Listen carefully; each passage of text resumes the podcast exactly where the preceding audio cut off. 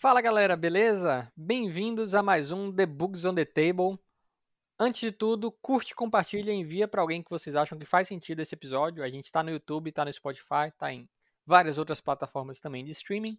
E hoje a gente vai falar sobre a síndrome do, do impostor e como é que a gente pode lidar com essa situação, né? Vamos entender também melhor o que é isso. E para isso, hoje a gente vai receber aqui Bianca Matos. Ela é psicóloga e analista de RS aqui na Cubus Academy. Então, sobe a vinheta, vamos nessa. The Bugs on the Table.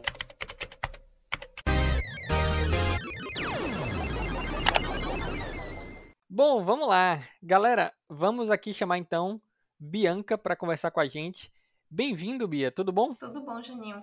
É, primeiramente, eu gostaria de agradecer né, por estar aqui, por esse convite. Estou me sentindo honrada, estou me sentindo igual aquela menininha do meme, adorável por estar aqui com vocês hoje. A gente que agradece a sua participação, o seu tempo. E a galera tá doida para saber, Bia, antes de tudo, quem é você? Conta um pouquinho pra, pra, Eita!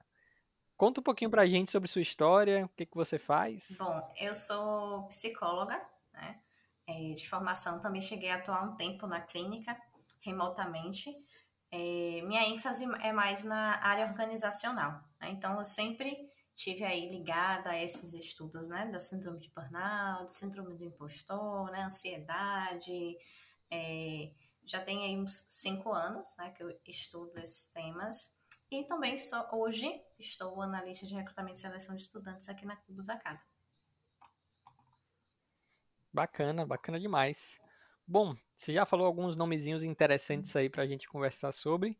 Acho que para esse papo é importante você começar dizendo para a gente o que é síndrome de impostor, síndrome da impostora. Vamos lá, síndrome do impostor, a síndrome da impostora, né? Ou fenômeno do impostor, como também pode ser chamada, é quando a pessoa ela não acredita nas suas próprias capacidades. Né? Então, mesmo que não tenha nada que prove isso, ou alguém tenha dito isso, né, ela tenha recebido algum feedback, ela acredita que ela é uma fraude. Né? Então, assim, é, ela acaba criando situações né, na própria cabeça e parece que tudo ao redor acaba se confirmando de que, de fato, ela é uma fraude e ela está enganando as pessoas. E mesmo quando as pessoas reforçam, né, elogiam, as pessoas acreditam que é, ela vai ser descoberta em algum momento, sabe? Como se ela estivesse enganando as pessoas. Entendi. Acho que deve ter uma galera agora aí se identificando, inclusive, porque eu já vi isso acontecer algumas vezes, né?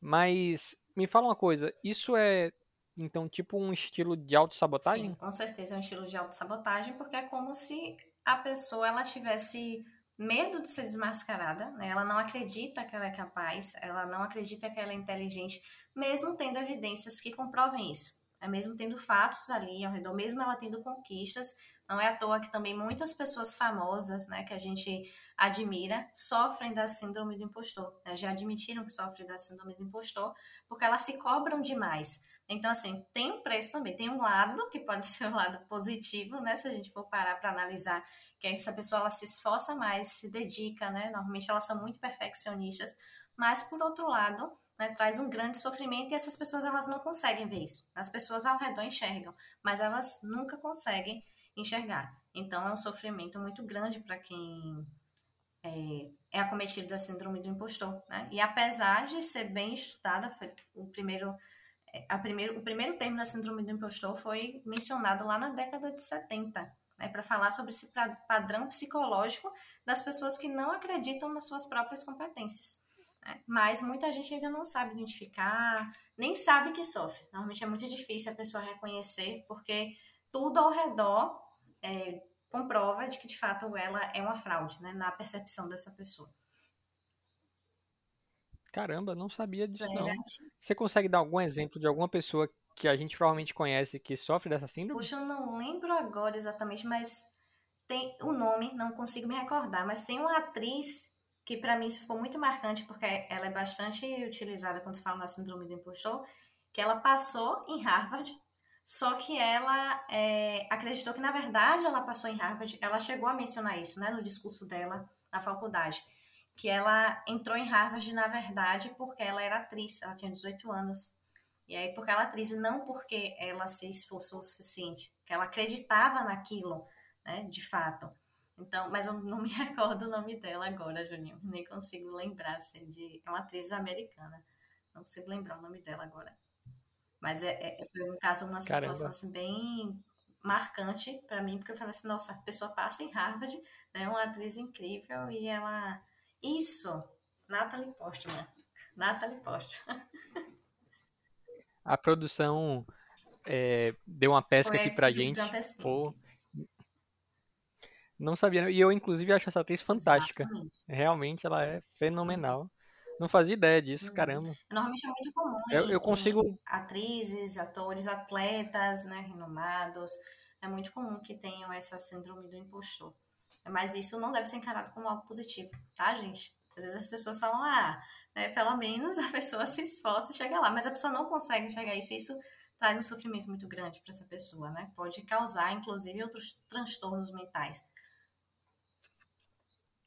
É, a pessoa fica infeliz real, né? Tem tem algumas situações que eu lembro de pessoas comentando isso, né? Que às vezes as outras pessoas falam, ah, que nada, aí é, é humildão, e, e, na verdade não. A pessoa que está se auto-sabotando, ela fica realmente infeliz. Não é nada bacana, não. Bia, você mencionou que é até um pouco difícil identificar, né, quando a pessoa tem essa síndrome. Você consegue dizer quais são as características mais comuns que demonstram que a pessoa sofre dessa Sim. síndrome? É, tem várias, né? Mas assim, as mais comuns é a necessidade de se provar constantemente. Né? Porque ela não acredita no próprio potencial, então ela acha que as pessoas ao redor vai perceber isso em algum momento. Então elas precisam o tempo todo estar tá agradando os outros. São pessoas que normalmente têm, é, não conseguem dizer não, né? Ela sempre está aceitando ali, tentando agradar as outras pessoas e ela nunca consegue atingir esse nível de satisfação aí, é que ela considera ideal. Então são pessoas extremamente perfeccionistas, né? Então elas é, sem, têm medo, muito medo de errar, né? buscam sempre essa perfeição. São pessoas que consequentemente vão se frustrar bastante porque elas nunca vão conseguir atingir esse ideal, né? Essa expectativa. Também são pessoas que têm autoestima baixa, né? normalmente. Né? Então ela sente essa necessidade constante da afirmação dos outros. Né? Então, é, ela não consegue fazer alguma coisa, por exemplo, fiz algo, né? para mim não tá bom, mas se eu for apresentar para outra pessoa, a pessoa vai dizer que tá ótimo. Mesmo que essa pessoa diga que tá ótimo, eu fico tentando encontrar algum defeito e questionando essa pessoa o tempo todo para receber essa validação constante. É, esses, esses são uma das principais características, né? Essa pessoa ela se esforça, se dedica bastante, e isso pode acabar cometendo também alguns transtornos, né? Como a síndrome de burnout. Então, não, não é à toa que as pessoas que têm síndrome de impostor, elas acabam adquirindo a síndrome de burnout, justamente por essa autocobrança excessiva também. Né? Muitas, muitas vezes as pessoas acham que o burnout está muito ligado ao trabalho em si, né? mas a própria autocobrança, né? no caso aí da síndrome do impostor, né? a autossabotagem, pode causar isso também. Então, são características Uau, caramba, não, não tinha noção disso, não. É, vejo, inclusive, algumas pessoas que talvez se enquadrem nessa sua descrição. E aí, nessa linha, se por acaso alguém tivesse enquadrando nessa autodescrição, existe uma forma de diagnosticar formalmente a síndrome do impostor? De, de diagnosticar na clínica mesmo? Assim, não é, é. um transtorno reconhecido pela OMS. Né? Então, tem como identificar, a própria pessoa, inclusive, também consegue né, identificar se ela tem a síndrome de burnout. Muitas descobrem no processo terapêutico, né, ou por pessoas ao redor falar, mas você não tem como dizer um diagnóstico de síndrome do impostor, porque ela não é um transtorno reconhecido pela OMS. Né? O psicólogo, o profissional, ele pode citar, né, olha, falar sobre a síndrome do impostor, que como eu citei, né, desde a década de 70, que já se utiliza esse termo para falar desse padrão psicológico, mas não é um diagnóstico que você vai receber assim, olha, você tem síndrome do impostor, como a síndrome de burnout, por exemplo. Até então, ela não era considerada, né, até esse ano, ela não era considerada um transtorno psicológico. E aí, esse ano, ela foi enquadrada pela OMS como um transtorno psicológico. Então, a partir de agora, esses profissionais eles podem dar esse diagnóstico, né? Estar com síndrome de burnout. A síndrome de burnout, né, que eu citei aqui em muitos momentos, só para é, dar uma explicada para quem não sabe, é a síndrome do esgotamento profissional. Então, agora ela de fato é reconhecida pela OMS como um transtorno psicológico decorrente do trabalho, né, do ambiente de trabalho, do exercício que você faz no, no trabalho. Entendi. E tem algum grupo que é mais propenso a ter essa síndrome de impostor? Tem, principalmente mulheres e grupos minoritários, não é grupos minoritários não, grupos marginalizados pela sociedade. A gente sabe que esses grupos minoritários não são minoria, mas eles são marginalizados. E isso acaba criando, né, é, uma própria percepção da autossabotagem, porque essas pessoas elas sabem que a sociedade já tem um julgamento, um pré-julgamento sobre o perfil delas. Né? Então, elas já vão para o mercado de trabalho, principalmente. Normalmente, a síndrome do impostor ela fica bem fortalecida no ambiente de trabalho, porque são em ambientes de trabalho que as pessoas se cobram mais, né? E também essas pessoas precisam provar seu valor. O grupo mais acometido são mulheres, especialmente as mulheres negras. Né? Teve uma pesquisa que falou que esse grupo é o mais acometido aí é, pela síndrome do impostor, né? Porque são grupos que normalmente são frequentemente associados a estereótipos né, negativos. Essas pessoas elas sentem que precisam se provar duas vezes mais. Né? E esse próprio preconceito pode criar um, um, gatilho, né? Gerar um gatilho para essa pessoa desenvolver uma síndrome do impostor. Às vezes essa pessoa pode não ter, mas quando ela entra no ambiente de trabalho, né, para ela saber que ela é um grupo marginalizado pela sociedade, as pessoas já têm um, uma visão do que é ser mulher, né, do que é ser mulher negra, elas acabam adquirindo essa síndrome do impostor mais do que os outros grupos. Entendi. Inclusive, Juninho, tem uma coisa que eu quero trazer é interessante, né, que voltando aí para essa questão do ambiente de trabalho, né, que é o tokenismo, que é muito associado a essa questão da síndrome do, do, do impostor. O que é esse tokenismo? É justamente pegar esses grupos de pessoas é, que são minoritárias, né, por exemplo, as cotas que a gente tem. Né? Você vê que muitas pessoas elas consideram as cotas no nosso país algo que não deveria existir. E aí essas pessoas que fazem parte desses grupos de cota, muitas vezes elas são inclusas na, na, nas empresas, né, com um discurso de diversidade, inclusão, mas essas pessoas, na verdade, elas não se sentem assim. Então, o tokenismo é aquela inclusão simbólica, né, e isso acaba também é, gerando esse gatilho para a síndrome do burnout, porque a pessoa, mesmo sabendo que ela está ali para ser incluída, ela não se sente de fato incluída. Ela sente que é uma inclusão simbólica só para poder a empresa né, é, não ficar mal na fita, assim, na mídia, por assim dizer, as pessoas não julgarem. Entendi. E me surgiu uma outra dúvida aqui agora, que é o seguinte: a gente sabe que apesar de, obviamente, as mulheres terem a mesma capacidade para a área de tecnologia quanto os homens, muitas não se encorajam, às vezes até a começar a estudar. Tanto que na, nas faculdades a grande maioria é homem, uhum. faculdade de tecnologia, e muitas das mulheres que entram, que têm a coragem de entrar, em algum momento acabam desistindo e sofrem vários episódios de machismo e tudo. Mas a gente ouve muito disso nas entrevistas, né? Você já deve ter ouvido, das entrevistas que a gente faz para as pessoas que estão entrando na Cubus Academy. Você acha que a síndrome de impostora pode estar ligada a isso? Pode, pode sim. Porque a mulher, quando ela entra no ambiente, né? Eu posso falar até por ser mulher também, né?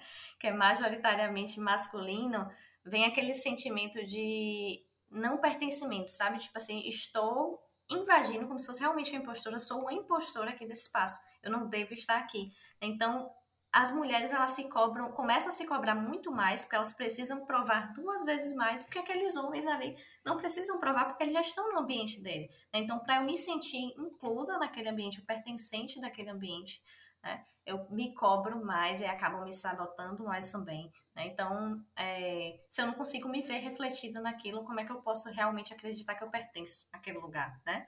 Se eu não sou homem, se eu não estou dentro do padrão, como é que eu vou sentir que eu pertenço àquele local? Então começa a vir realmente esses pensamentos, né? É, de, de autossabotagem. Entendi. E além do, das causas que você já citou, tem outras coisas que podem ocasionar uma pessoa desencadear essa, essa síndrome? Olha, não há uma causa específica para o surgimento da síndrome, né, na verdade. Ela normalmente surge quando a pessoa cria um ideal de referência. Tipo assim, ela persegue um ideal, sabe? Por exemplo, então, eu admiro Juninho e eu quero ser Juninho. Então, Juninho é minha referência ideal.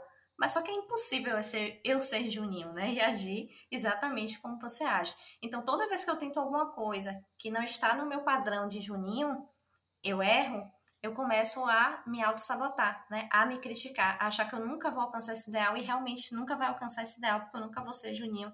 Né? Então, normalmente, a principal, a causa específica é quando essa pessoa persegue um ideal de referência. Né? E isso, esse ideal de referência, ele pode surgir desde a infância. Né? Então, normalmente, pessoas que teve pais que mais rígidos são pessoas que têm mais a tendência de desenvolver a síndrome do impostor, porque são pessoas mais perfeccionistas, são pessoas que viveram o tempo todo, né, tentando agradar esse ideal dos pais que nunca vai ser alcançado, né? Então, não existe uma causa assim específica para o surgimento da síndrome, mas normalmente ela pode surgir quando a pessoa persegue esse ideal aí de referência, né? Então, essa busca constante pela perfeição que não existe, é, gera insegurança, medo, ansiedade, né, procrastinação, sobrecarga de trabalho, né, porque essa pessoa fica ali tentando o tempo todo se provar, então ela mesma acaba se sobrecarregando, aí se esgota físico e, físico e mentalmente, então uma série de coisas que se não for reconhecida, essa pessoa não saber reconhecer,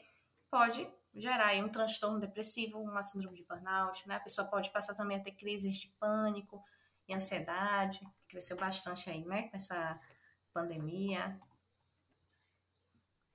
Caramba, então você citou aí um monte de consequências que são muito piores do que a síndrome em si, né? Não que a síndrome seja de boa, uhum.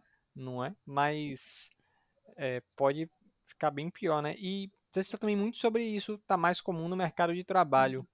É, você acha que essa síndrome pode prejudicar as pessoas no mercado de trabalho? Com toda certeza. Inclusive, é no mercado de trabalho que ela fica mais visível, né? É, por isso que inicialmente eu citei sobre atletas, atrizes, né? Porque são situações, normalmente no trabalho, a gente vai se expor a situações que a gente vai se cobrar mais do que na nossa vida pessoal. Na nossa vida pessoal, a gente tem como fugir de algumas situações, né? Burlar, dizer assim, ah, não quero isso, não vou fazer, a gente fica ali na nossa zona de conforto. Mas no ambiente de trabalho, muitas vezes a gente é desafiado. Então, é, muitas pessoas elas podem, inclusive, perder a oportunidade de crescimento na carreira, porque ela não consegue lidar com aquela síndrome de impostor, não se sente capaz. Então, são pessoas que normalmente podem perder prazos por puro perfeccionismo, às vezes, às vezes não é nem só por acreditar que, que é incapaz, mas por tentar alcançar aquele ideal que eu falei, né, a referência ideal, e ela nunca vai conseguir atingir, ela acaba perdendo prazos, ou então acaba procrastinando muito no ambiente de trabalho, porque ela vai tentar o máximo possível postergar aquilo para poder não lidar, né, para poder não enfrentar. Então acaba tendo essa consequência também, né, de perder prazos, é, estresse e pressão, né, também, aí que pode gerar essa síndrome de burnout, porque como essa pessoa ela se cobra mais e não acredita no seu potencial, então um estresse, uma sobrecarga emocional muito maior do que uma pessoa ali comum, né, que não tem a, a, a síndrome de impostor e também a dificuldade de se relacionar com as pessoas. Né? Essa pessoa ela vai tentar ao máximo evitar as outras porque ela acha que todo mundo é melhor que ela. Né? E que em algum momento a pessoa vai descobrir que ela não pertence àquele local. Isso acontece muito com pessoas que entram em uma empresa né? e aí vê todo mundo ali, acha que todo mundo é incrível e que ela não merece estar naquele local e que em algum momento as pessoas vão descobrir que ela é uma fraude e aí evita essa, esses relacionamentos, né? E tem pessoas que chegam a recusar promoções, né? Eu conheci algumas pessoas, né, que Caramba. recusaram promoções né, no ambiente de trabalho por não achar que era capaz. Né? E aí, então, são consequências gravíssimas que essa pessoa ela acaba sofrendo com isso, mas ela acredita, ela, ela meio que se conforma, diz assim, poxa, não aceitei, mas porque eu sei que se eu aceitasse, ela começa a criar situações para poder validar né, que de fato ela não merecia. Né? Mesmo alguém dizendo assim, olha, você merece essa promoção, né? olha, você é ótimo, você é ótima. Essa pessoa não consegue enxergar isso. E aí ela fica com medo de se ela aceitar, Caramba. alguém vai descobrir que não é para ela estar tá ali e as consequências vão ser piores, né, na cabeça da, da pessoa que sofre da síndrome do impostor. E tem como tratar, Bia? Tem algum tratamento? Tem tratamento terapêutico, né? A psicoterapia. É, nos casos assim mais extremos, né, da pessoa realmente não conseguir identificar, a terapia ajuda bastante, né? Eu, por exemplo, eu tive a síndrome do impostor, assim, muito latente, né? É importante lembrar também que pessoas que sofrem da síndrome do impostor, em algum momento esse traço de autossabotagem sempre vai retornar. É, eu estava conversando com, com o Drey, né, antes da gente ter esse momento aqui, que logo quando eu iniciei minha primeira experiência profissional né, na área de RH, eu cursei psicologia, então foi meu primeiro estágio, eu não sabia o que era síndrome do impostor, e aí isso ficou muito latente, né, de eu achar que eu não era capaz, né, me sabotando o tempo todo, e eu achava que ninguém estava gostando de mim, eu achava que eu estava fazendo as coisas erradas, mesmo eu tendo feedbacks positivos, e aí eu só fui descobrir em terapia, né, eu vi que estava algo assim muito ao nível de eu estar sonhando, né, com atividades de trabalho, sofria de ansiedade, busquei a terapia, e aí foi na terapia que eu consegui identificar que eu estava me auto-sabotando, eu não sabia até então, e assim, é algo que muitas pessoas que sofrem da síndrome do impostor é, não sabem também que elas estão sofrendo da síndrome do impostor, porque para ela tudo faz sentido ali ao redor. E aí em terapia eu comecei a perceber, né? A psicóloga foi me fazendo alguns questionamentos, né? É, perguntando se tinha ali evidências de fato que comprovassem que eu não estava indo bem. E aí a gente foi pensando, né? Reavaliando os pensamentos e eu fui vendo assim, poxa, realmente não faz sentido, sou eu que estou criando essa situação. Então, eu recomendo fortemente assim a terapia, porque muitas vezes a gente não consegue de fato identificar e nem a outra pessoa, né? É, nem uma, uma, segunda pessoa vai saber identificar.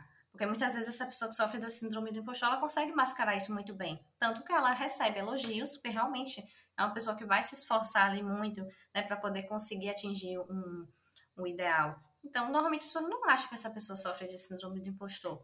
Né? Por isso que eu trouxe até o exemplo da Natalie Portman. Então, quando você ouve uma pessoa assim falar, você fica assim, nossa, é, se eu estou passando por isso, então eu devo buscar ajuda, né? Que talvez eu esteja eh, não conseguindo identificar. É, as pessoas tendem a achar que é, é algo que não vai acometer pessoas bem-sucedidas, né? Mas na verdade, tá mais pro contrário, porque como a pessoa acaba se cobrando tanto, ela tende a ser bem-sucedida, né? Sim. Em é, alguns momentos. Isso, em alguns momentos. Porque, assim, tem pessoas que se cobram tanto ao nível de realmente elas não conseguirem atingir aquele local, como eu falei, pessoas que recusam promoção, pessoas que se sentem tão inferiores e frustradas que elas preferem, preferem não tentar de novo. Então, também esse traço de perfeccionismo não está em todas as pessoas que têm a síndrome do impostor. Tem aquelas pessoas que vão preferir desistir né? Porque se elas tentarem, vai ser pior. Então ela fala assim, ah, já, ela meio que se conforma, ah, eu sou um fracasso mesmo, não vou tentar aqui, não vou fazer nada, vou ficar aqui no meu cantinho, né? Na minha zona de conforto. Mas na verdade, ela tem todo o potencial, toda a capacidade, só que não consegue enxergar isso. Entendi. E quais atitudes práticas a pessoa pode pode tomar, né, para quando tiver numa crise de síndrome do impostor? Tem um exercício que é muito comum, é, que eu gosto até de fazer também, né? Fazer um, uma lista de todas as conquistas, elogios que essa pessoa recebeu. Porque quando ela estiver nesses momentos, né? Vamos supor, recebeu aí uma nova demanda. Aí vem de novo aquele pensamento, poxa, não sou capaz, né? Não vou conseguir fazer, vão descobrir que eu sou uma fraude.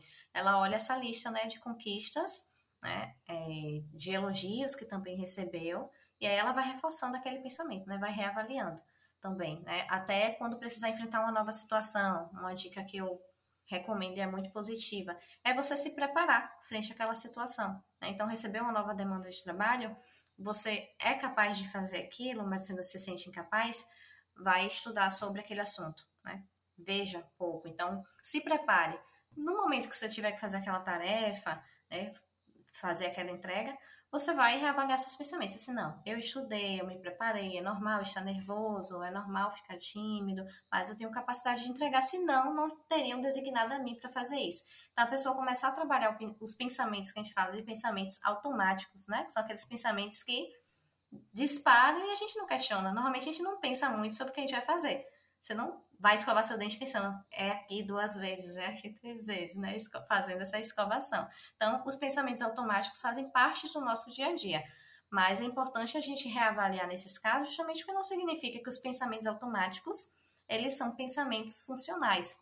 Né? Podem ser pensamentos disfuncionais que vão causar algum tipo de sofrimento que não condizem com a realidade, né? como é o caso da autossabotagem. É, são pensamentos automáticos que vêm que não tem nada a ver com a realidade na maioria das vezes. Entendi.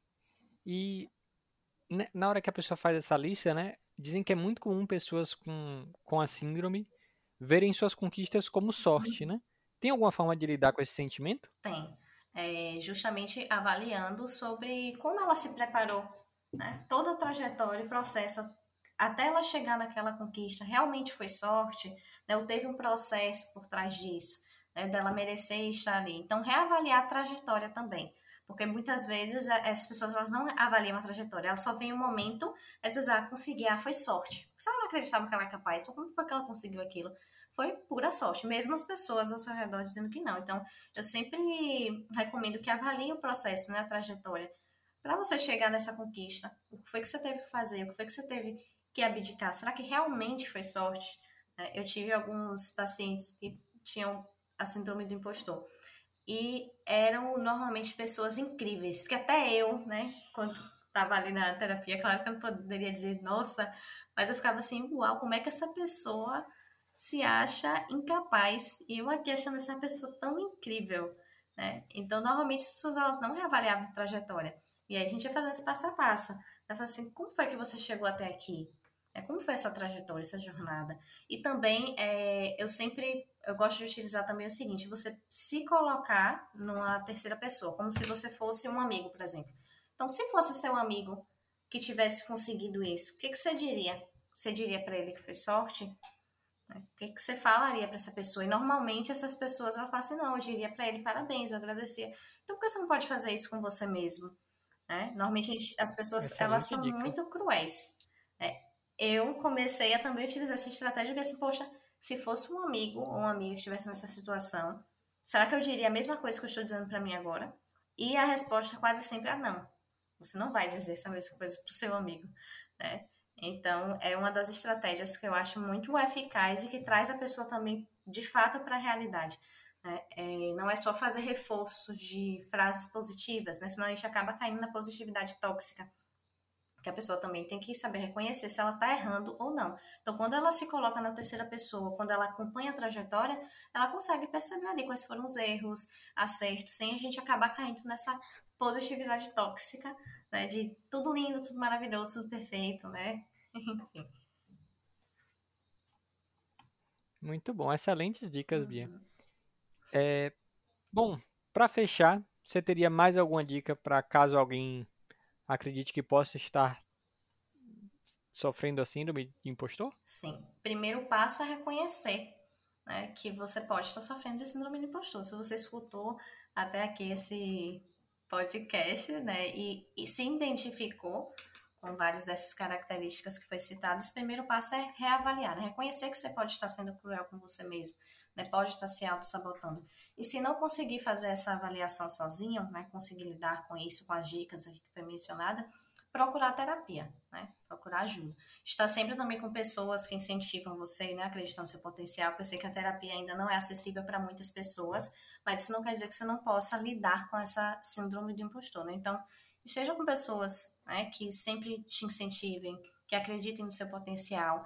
Evita fazer autocomparação, né? Entenda que cada pessoa tem um processo uma jornada diferente. Então, se você se compara o tempo todo, principalmente com alguém que está né, lá na frente, já passou por todo o percurso que você ainda vai passar, é, isso vai causar mais sofrimento. Então, compreender que cada pessoa tem um processo diferente. Se você for se comparar com alguém, que seja com a comparação de admiração. É de, poxa, eu admiro essa pessoa e um dia eu vou chegar lá e entender que com o seu processo você vai conseguir isso. Ser mais gentil, né, consigo mesmo, utilizando também essa estratégia de se coloca na terceira pessoa, né, pergunte, se pergunte se fosse um amigo meu, será que faria isso?